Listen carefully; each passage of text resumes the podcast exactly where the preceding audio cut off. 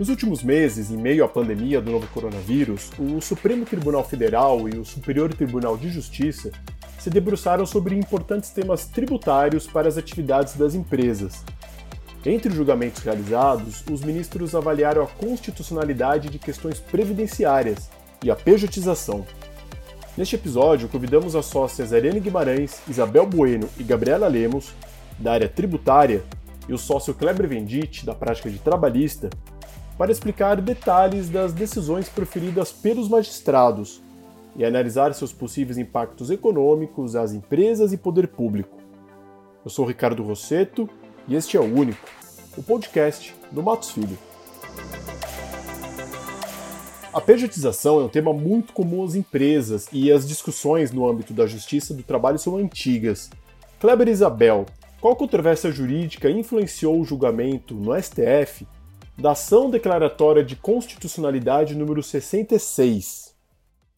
discussão sobre pejotização na Justiça do Trabalho é de fato bastante antiga e ela antecede, inclusive, a, a publicação da, da MP do Bem, em 2005, que trouxe o artigo 118, a, que trata das atividades intelectuais artísticas é, para fins fiscais e previdenciários. Então, na Justiça do Trabalho, há o entendimento de que a pejotização ela é ilícita, especialmente quando houver a, a, subordinação e a pessoalidade na prestação de serviço. A Justiça do Trabalho ela não é simpática à, à sistemática da pejotização. Uh, e daí a importância dessa discussão ser levada ao STF, é, e aí, obviamente, no âmbito que, que a Isabel vai, vai colocar daqui a pouco, relacionado à questão é, fiscal e previdenciária, uh, mas a, a, decisão do STF uh, ela pode ajudar, inclusive, na revisitação do tema pela Justiça do Trabalho, especialmente porque, como eu já disse, a Justiça do Trabalho não é muito simpática a tese da pejotização, uh, e eventualmente, como quando o, STF decidir a matéria, a gente espera que seja favorável ao contribuinte, os argumentos eh, que, que o STF usar para decidir, eles podem ser utilizados também para revisitar o tema potencialmente na Justiça do Trabalho. Do meu lado, eu acho que o que eu tenho a contribuir aqui é lembrar de que antes de 2005 havia uma força-tarefa da Receita Federal de autuar pessoas jurídicas constituídas por profissionais, eles eram da área da publicidade ou da área da tecnologia da informação, e é, a questão estava é, talvez carimbada com o nome de pejotização.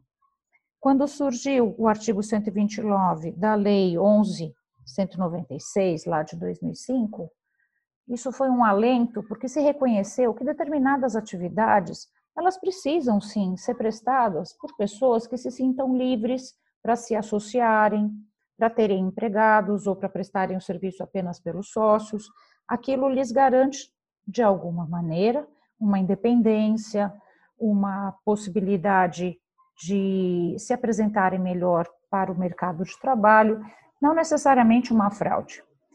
E quando agora vem a ação direta de constitucionalidade com votos expressivamente favoráveis à constitucionalidade do artigo 129, os argumentos são exatamente o da livre iniciativa, de garantir que as pessoas tenham a capacidade e a oportunidade de explorarem atividades econômicas, serem donas mesmo, mesmo daquilo que elas fazem, das suas empresas.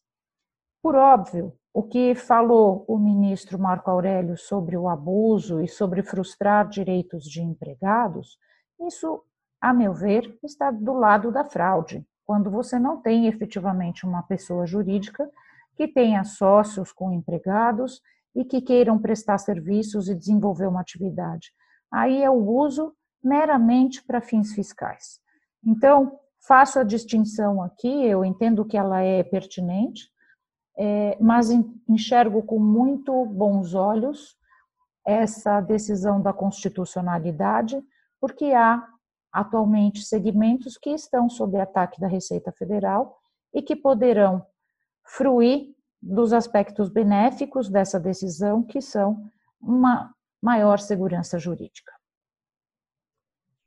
E é isso, né, Bel? A fraude ela não pode ser presumida, tal qual faz muitas vezes a Justiça do Trabalho. Nesse sentido, acho que a decisão do STF ela, ela, ela é muito feliz de dizer ou de prestigiar a livre iniciativa é, e a possibilidade de, em algumas atividades, especialmente as intelectuais culturais, você ter a contratação de PJs, né, ou de, ou de empresas prestadoras de serviço uh, nessa linha. Então, a, a, decisão é de fato muito feliz e eu acho que ela vem a ajudar a livre iniciativa como um todo.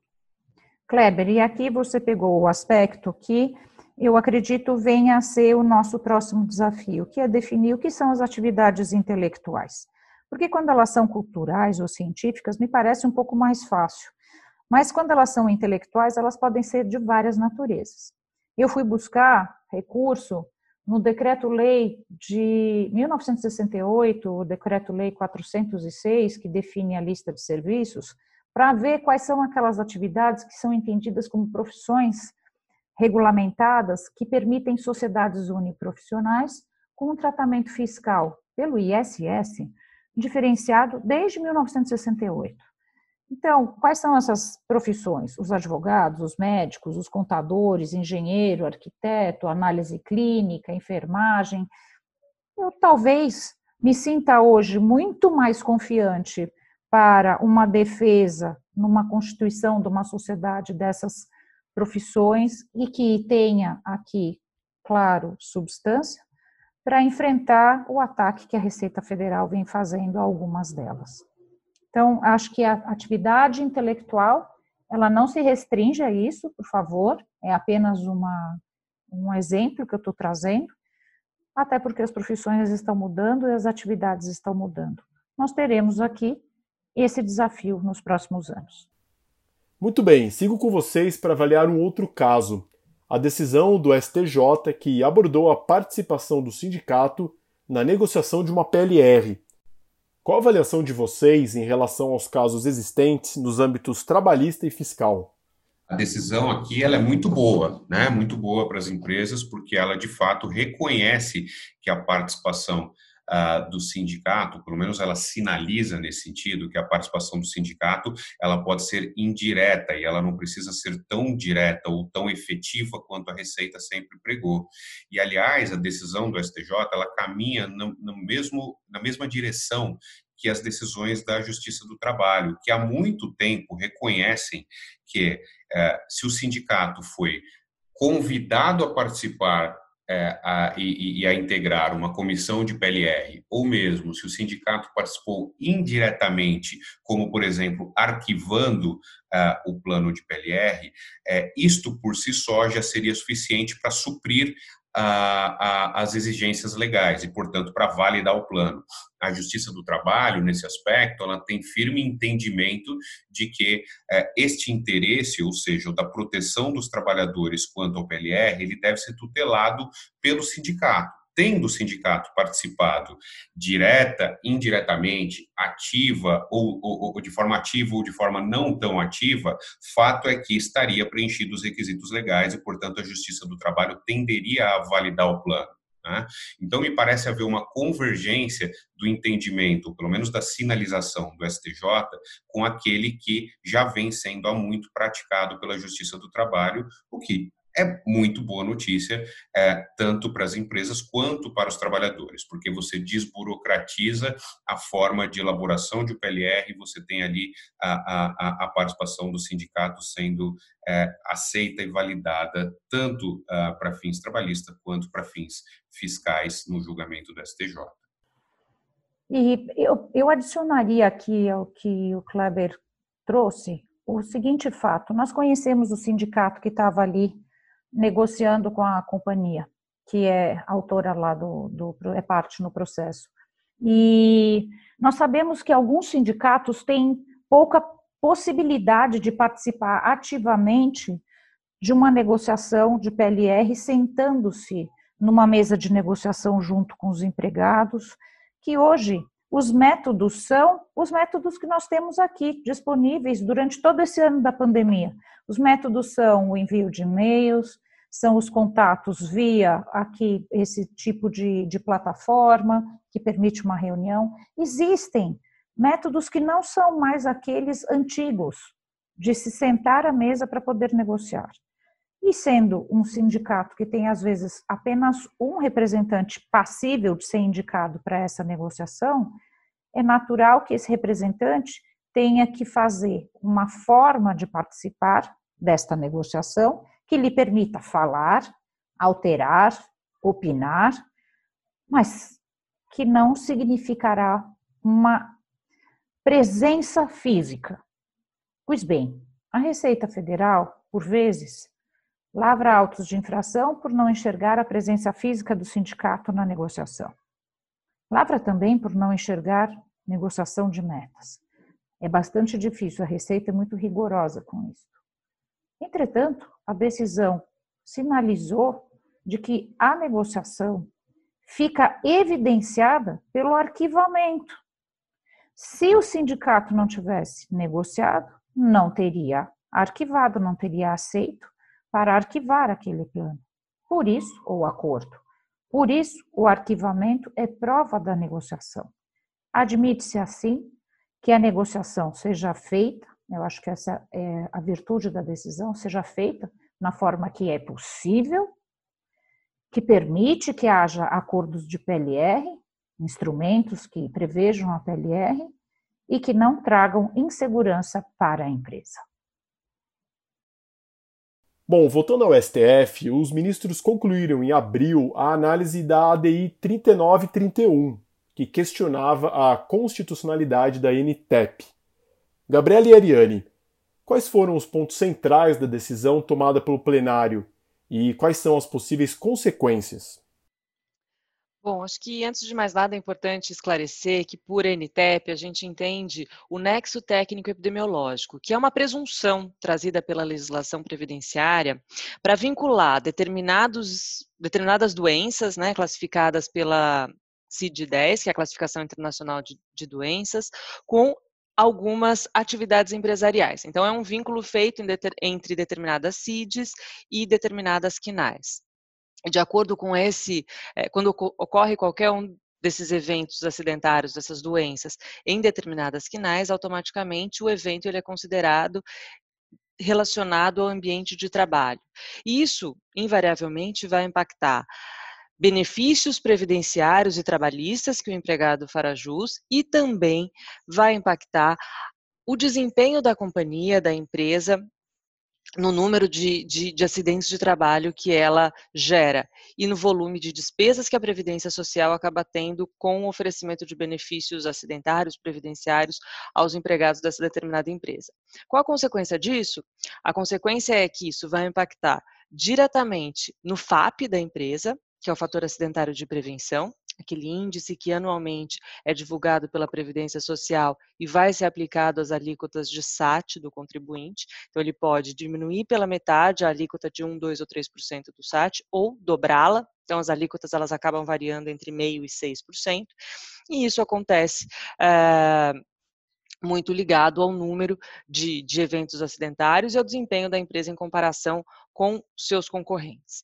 E, além disso, a própria Previdência Social, periodicamente, tem que fazer uma análise sobre a demanda de determinados setores em razão de eventos acidentários, nos benefícios previdenciários que são oferecidos pela Previdência Social. Na verdade, a gente tem aqui um cálculo muito semelhante a um, tributo, a um seguro. Né? Por quê? Porque quanto mais é, indenizações são geradas, mais a Previdência é demandado, mais o contribuinte tem que pagar o valor da contribuição, que se assemelha a um prêmio de seguro. Então, diante deste cenário, o, o, o, contribuinte, até a ADI, a ação direta de inconstitucionalidade, foi proposta pela CNI com o propósito de afastar essa presunção trazida pela legislação, dado que isso traria impacto tanto na contribuição previdenciária devida pelas empresas, quanto na, na natureza dos, dos, afastamentos dos empregados. O STF, contudo, ao julgar esse, esse, essa ação direta de inconstitucionalidade agora em abril, entendeu pela constitucionalidade da presunção, pautada basicamente no fato de que essa presunção ela é relativa, então é possível sim que a empresa apresente uma impugnação quanto à, à, presunção que é trazida direto pela lei, então demonstrando ali que, que determinado evento não tem vinculação com o ambiente de trabalho, mas sim com algum é, alguma situação específica do empregado, seu histórico familiar, seu histórico de outras doenças, é, e também porque é, o STF entendeu que essa presunção traria uma maior proteção ao trabalhador, dado que, historicamente, se verifica uma subnotificação dos eventos relacionados ao ambiente de trabalho. Então, para proteger o trabalhador, se entendeu pela constitucionalidade dessa, dessa presunção, o que acaba gerando ali uma preocupação muito grande para as empresas que têm que ficar muito atentas a todos os afastamentos que ocorrem é, dos seus empregados, para que elas possam tempestivamente se insurgir quanto a isso, estão impugnando determinadas CATs, né, que são os comunicados de, de acidentes de trabalho, é, e evitando que acidentes ou afastamentos não relacionados com o ambiente é, de trabalho sejam considerados como se afastamentos é, de trabalho fossem. É interessante também, com base nesse, nesse caso, que há um desdobramento tributário, como a, a Gabriela menciona, né, com relação ao FAP especificamente. E há um dado importante que comentávamos ah, logo após o julgamento, de uma referência feita pela própria ministra Carmen Lúcia, de que há dados levantados pelo professor Ayrton Quiltico, de que houve um aumento de 225% no total é, de benefícios previdenciários acidentários. Não sei se a Isabel gostaria de comentar algo a respeito, mas isso nos parece um dado extremamente relevante para a análise que o Supremo Tribunal Federal ainda fará sobre a constitucionalidade do FAP. Ariane, eu acho que bom que você me mencionou isso, porque uh, desde o início eu entendi de que ter um nexo técnico epidemiológico que presume que uma atividade adoece e por isso já se atribui a determinados eventos uma natureza acidentária e, portanto, uh, fi, ficando ao, ao, a cargo seja da companhia ou de quem aqui venha a fazer, mas é sempre a companhia, uma contestação, porque a presunção existe, isso impacta carga fiscal no ano seguinte. E no ano seguinte, o que eu pensava é que o tributo estava sendo cobrado por presunção também. O que, que você pensa disso, Ariane? Me parece um dado extremamente relevante. A própria ministra Carmen Lúcia, ela disse numa frase que os efeitos tributários e é, enfim, fiscais sobre essa consequência deveriam ser analisados num, analisados num segundo momento, né? ou seja, para fins tributários, muito provavelmente outras matrizes possam influenciar a tomada de decisão do Supremo. Assim esperamos. Exatamente.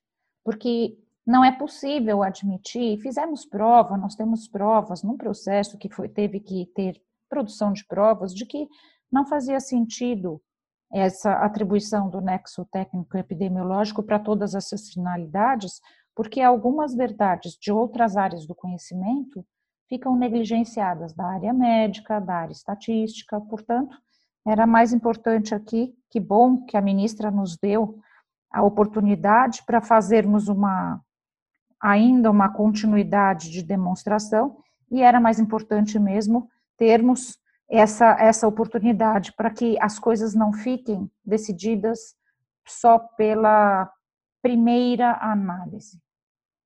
Bom, seguimos aqui com nossa conversa agora para falar de um outro julgamento relevante no STF. Em setembro, os ministros entenderam pela constitucionalidade das contribuições destinadas ao SEBRAE, a PECs e a BDI, após a emenda 33 de 2001. Gabriela Ariane, novamente com vocês. Nos ajuda a entender o histórico desse julgamento?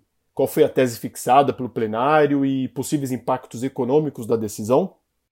Esse foi um caso julgado agora no STF, já sob a, a, o rito da repercussão geral, e, portanto, esse entendimento deve ser replicado pelos tribunais locais nos casos de matéria análoga, e se entendeu que subsiste a contribuição destinada ao SEBRAE, mesmo após o advento da emenda constitucional número 33.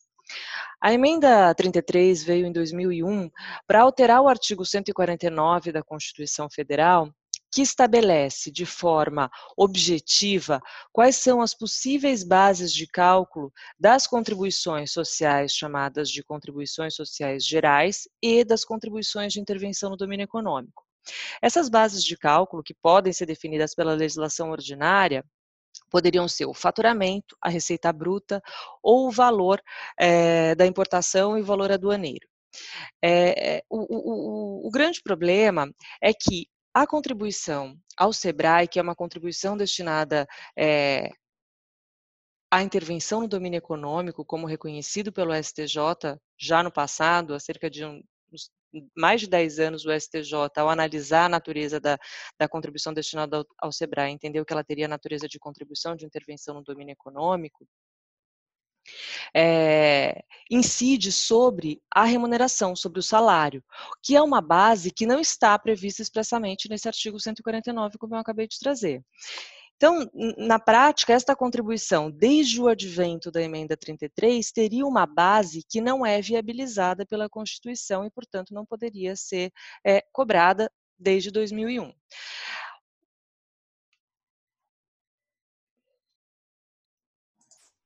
É, bom, é importante todo esse histórico que a Gabriela narrou, é, ele nos daria, enfim, uma sinalização de que o Supremo provavelmente iria declarar a inconstitucionalidade dessa contribuição. É, primeiro, pelo precedente já formado no Supremo no passado, de que essas bases de cálculo, essas materialidades, elas seriam números clausos, ou que a gente chama aqui de taxativos, né? ou seja, nenhuma outra poderia ser usada, a não ser né, que a gente tivesse a alteração da Constituição Federal. É, mas nós tivemos um elemento também importante, que foi o aspecto econômico de impacto da decisão para os, as entidades denominadas de entidades S, né, SEBRAE, SESI, etc. Esse elemento, na nossa leitura, ele foi decisivo para que o Supremo Tribunal Federal tomasse essa, essa posição de entender a, pela constitucionalidade dessa contribuição. E por que que nós uh, conseguimos, enfim, ter essa afirmação de uma forma bastante clara e segura? porque houve apresentação de uma série de memoriais, estudos, é, por intermédio dessas entidades, principalmente capitaneada pelo SEBRAE, dizendo justamente do impacto. Né, e trazendo que a, o SEBRAE tem uma função relevante, é verdade, não, não há como, como se negar a função que o SEBRAE desempenha na economia, mas o modelo de é, tributação e financiamento dessas entidades é exatamente é, isso que se coloca diante das matrizes tributárias técnicas que estão na Constituição Federal. Né? Havia muita clareza de que a eleição da folha de, de salário não era a mais adequada, de acordo com o texto constitucional. Vamos acompanhar os próximos acontecimentos, principalmente na esfera política, que nós sabemos que há uma reflexão no Ministério da Economia de eliminar, ou pelo menos diminuir, o financiamento dessas entidades por meio da arrecadação de tributos. Ariane, acho que dois pontos aqui que acho que a gente pode complementar ainda são os seguintes. Esse acórdão hoje ainda não foi publicado, é, e no momento em que ele for publicado, eu acho que a gente pode ter espaço para que o contribuinte trabalhe um pedido de modulação dos efeitos dessa decisão em razão da alteração do entendimento do STF sobre a aplicação do artigo 149 da Constituição. Como você bem colocou, no passado, o STF, ao analisar é, a, a, a constitucionalidade da base de cálculo eleita pelo Piscofins Importação entendeu que este mesmo artigo 149 era taxativo e a legislação ordinária não poderia alterar o conceito do valor aduaneiro do bem, que seria a base de cálculo daqueles tributos. E então, neste momento, passa-se a ter uma nova interpretação dada para essa para esse artigo 149, ser ele taxativo ou exemplificativo.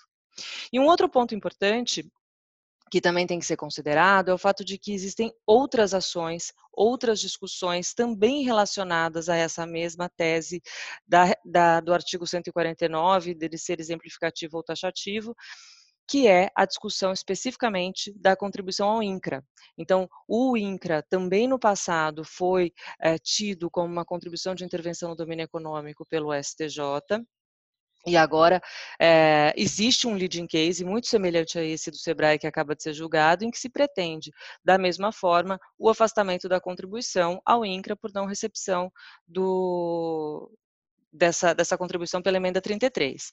É, a perspectiva, dado esse julgamento, acaba agora sendo mais frágil, né, é, até porque a tese é muito semelhante, mas é, é, importante porque esse tema e esse julgamento deve trazer um impacto em outras discussões que abordem esse mesmo argumento. Bom, o Supremo também declarou constitucional a contribuição social de 10% nas multas de FGTS, em casos de demissão sem justa causa. Ariane, explica aqui para os nossos ouvintes qual a finalidade e o motivo de criação dessa contribuição e qual foi o recurso interposto que suscitou esse julgamento? O seu questionamento é super importante. Foi um julgamento esperado durante alguns anos. É, não havia, enfim, expectativa dele ser julgado esse ano, até porque este julgamento ele ocorreu no, no âmbito aqui de um recurso extraordinário. Há outras ações diretas de inconstitucionalidade que também abordam o assunto e que trazem outros argumentos que nós mencionamos no caso uh, que você nos indagou há pouco, que era justamente sobre a constituição, a constitucionalidade da contribuição ao SEBRAE. Né? Ou seja, existem aqui vários argumentos que questionam a constitucionalidade deste adicional de 10% ao FGTS, que é pago no caso, é que era devido até dezembro de 2019, nos casos de demissão sem justa causa. Então, é interessante relembrar, Ricardo, o histórico desse assunto. Né? Ou seja, essa contribuição ela foi criada em 2001 por conta de um, uma determinação do Supremo Tribunal Federal que determinou que o governo ele recompusesse, enfim, as contas públicas, especificamente por conta dos impactos econômicos dos planos uh, Verão e Plano Collor 1. Então, a, a governo ele teve que criar uma contribuição para reabastecer os cofres públicos para que não houvesse esse déficit aqui no âmbito das contas de FGTS. E o governo, então, criou esse adicional, né, que tem aqui natureza tributária. Em 2002, né, havia já uma projeção de que parte dos recursos já uh, haviam sido aqui levantados pelo, pelo governo na arrecadação. Em 2007, é, o, enfim, o comitê gestor do FGTS apurou que de fato nós tínhamos aqui efetivamente arrecadado receita suficiente para cobrir esse déficit. Então, em 2007, não haveria mais razão, a razão que motivou a criação dessa contribuição, desse adicional, não existia mais. E qual a, qual a consequência disso? A contribuição deveria ser extinta. Mas não foi isso que aconteceu. O governo federal ele criou outros destinos para essa contribuição, esse adicional de 10% do FGTS. Isso foi é, discutido de forma tão profunda que o próprio Congresso é, Nacional ele é, sugeriu que houvesse aqui a extinção dessa contribuição. Né? E isso aconteceu é, principalmente no, no, âmbito de um projeto de lei complementar, na época era o número 200, em 2012, e a sugestão era de que a contribuição fosse extinta em junho de 13.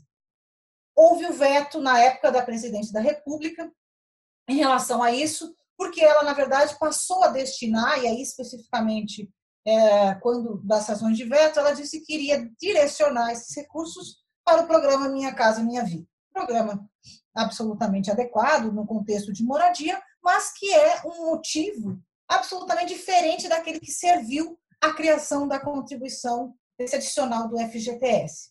E nesse momento, Ricardo, começaram ações judiciais a repercutir Brasil afora. O é, que, que nós tínhamos naquele, é, nessas, é, nesses anos, especificamente?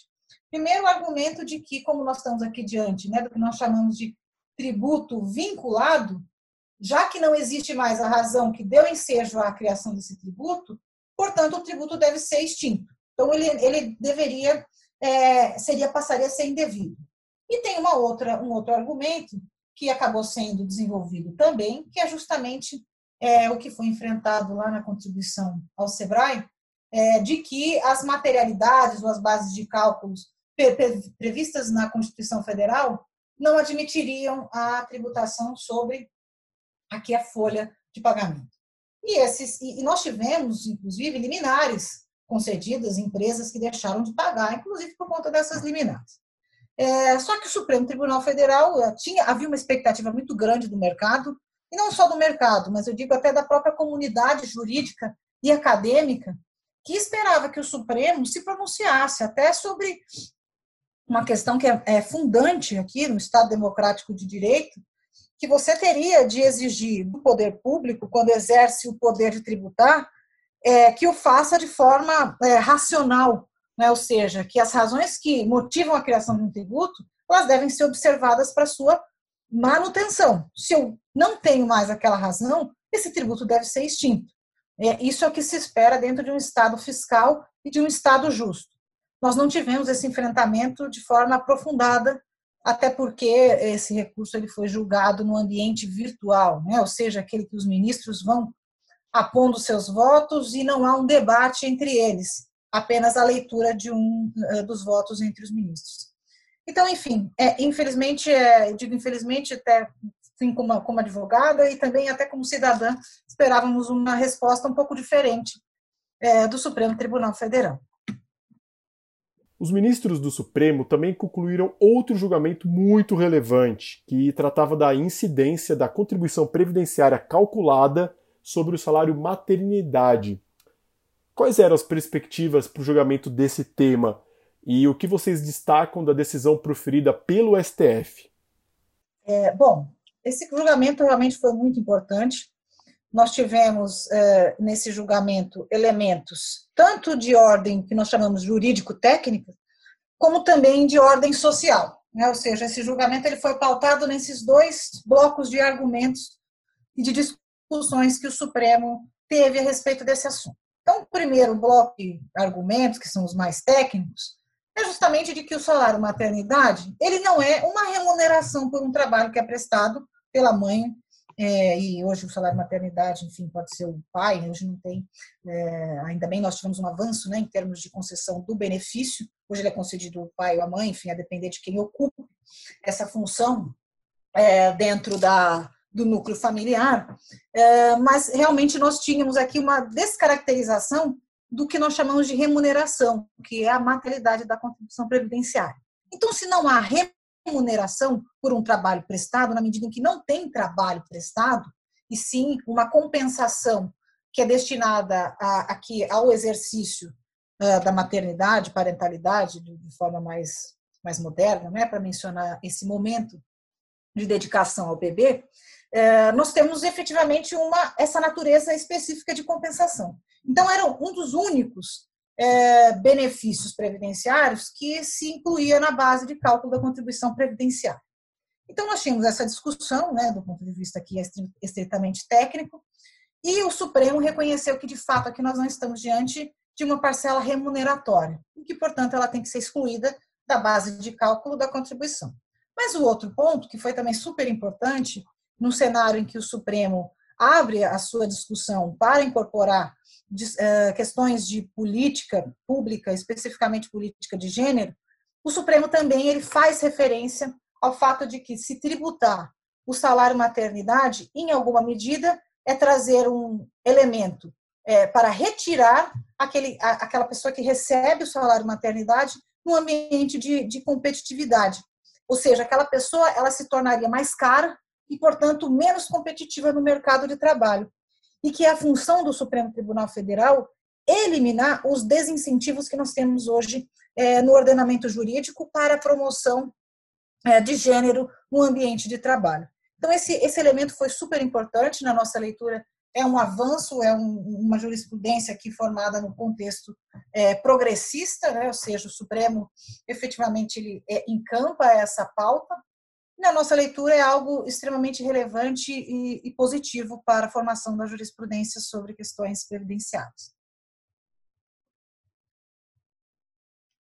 Acho que, além disso, é, é, importante trazer aqui algumas discussões que vêm sendo colocadas é, pelas empresas para aplicar esse precedente, né? Acho que essa é a grande boa notícia que a gente teve aqui no STF para os contribuintes nesse período intenso de julgamentos de matéria tributária nesse período de pandemia. A primeira dúvida que se coloca na maior parte das vezes é quanto à aplicabilidade imediata desta decisão pelas empresas que não têm as ações ainda ajuizadas ou que não tenham decisões favoráveis em suas ações individuais. Hoje, a Receita Federal já se posicionou de forma expressa quanto à aplicabilidade desse precedente apenas entre as partes, ainda que é, a gente esteja diante aqui de um precedente que se aplica e cujo resultado deve ser aplicado e produzir efeito só entre as partes do processo, essa decisão, esse entendimento por ter sido um julgamento ocorrido no âmbito da, de, dos recursos repetitivos, deve ser aplicado nos casos individuais em outras ações que estejam em andamento no, no judiciário.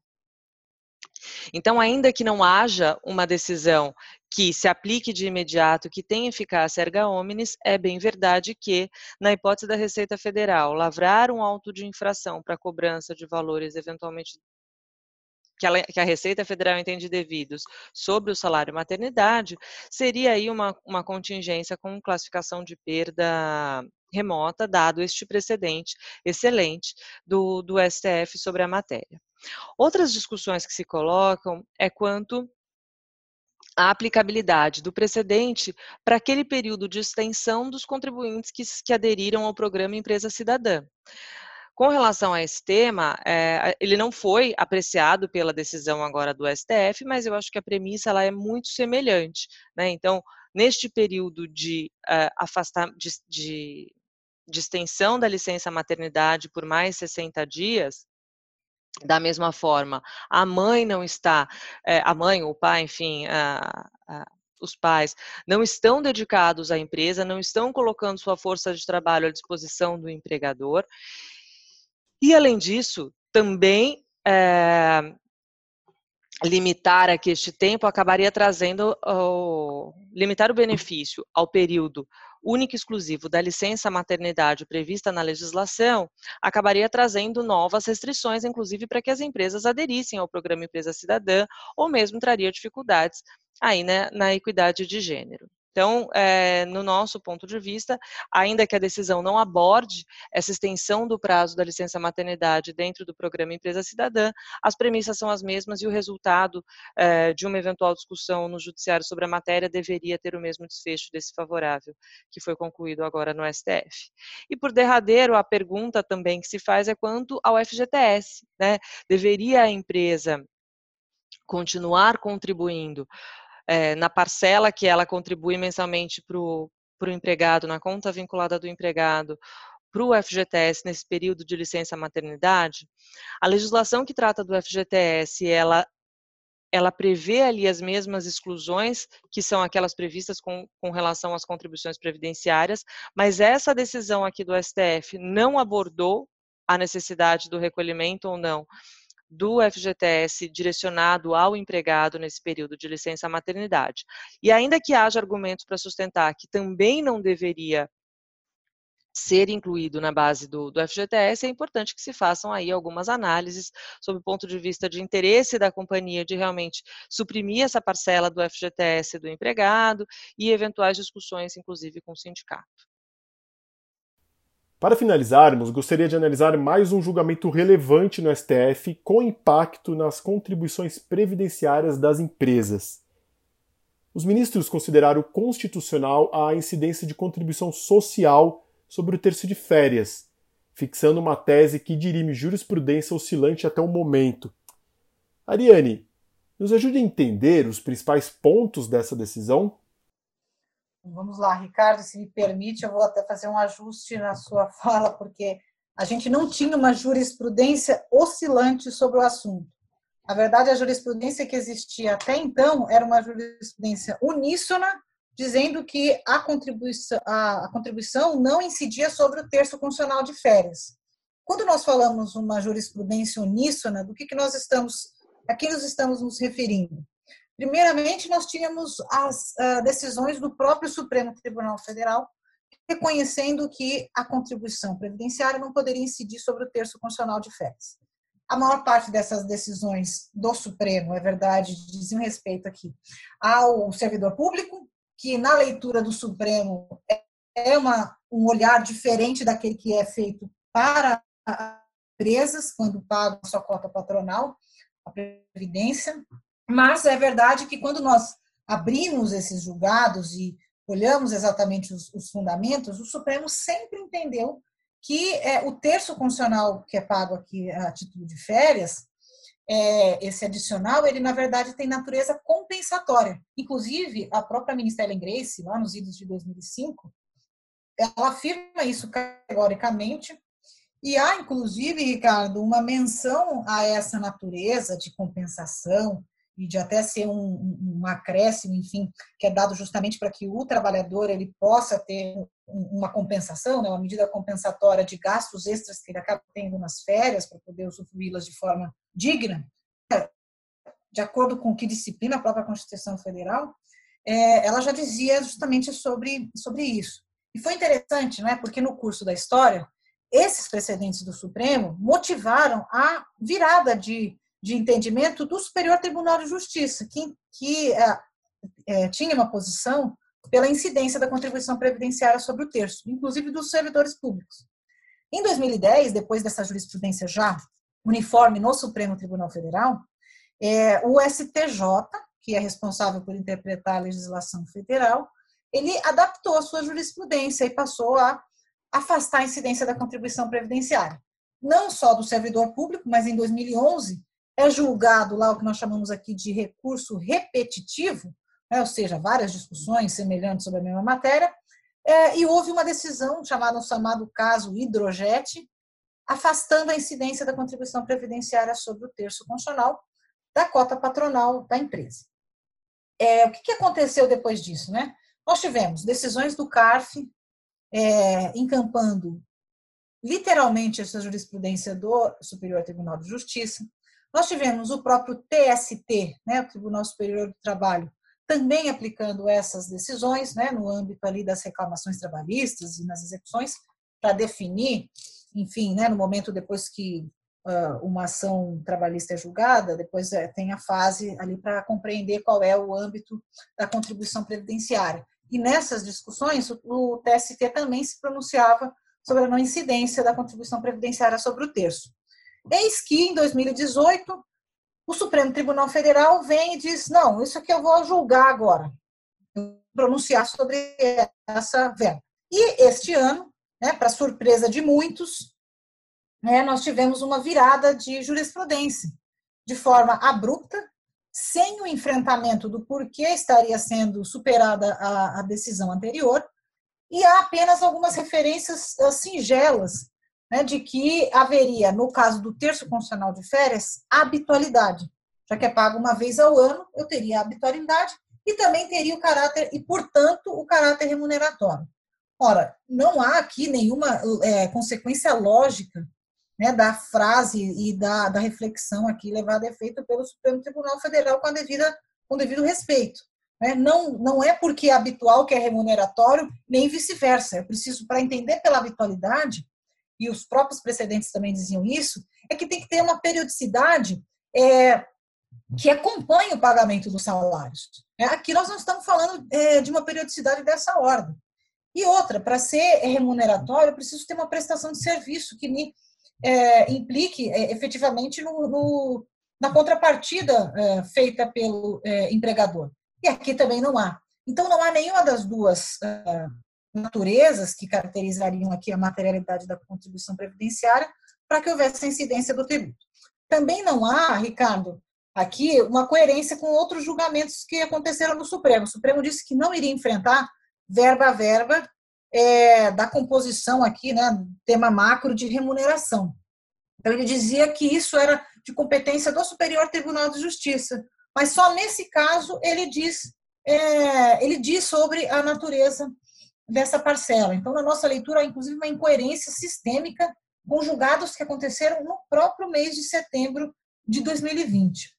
E, por fim, é, há aqui uma discussão importante que é para saber se vão poder ser modulados os efeitos, como a Gabriela comentou, né, do outro caso lá, uh, da contribuição ao sistema S, porque aqui tem uma, uma virada de jurisprudência, como nós falamos, de forma abrupta, e que pegou todo mundo de surpresa, literalmente. Tanto que houve uma série de pedidos de ingresso no leading case no decorrer do julgamento, porque todo mundo começou a ficar absolutamente apavorado, justamente por conta da sinalização que o Supremo Tribunal Federal deu.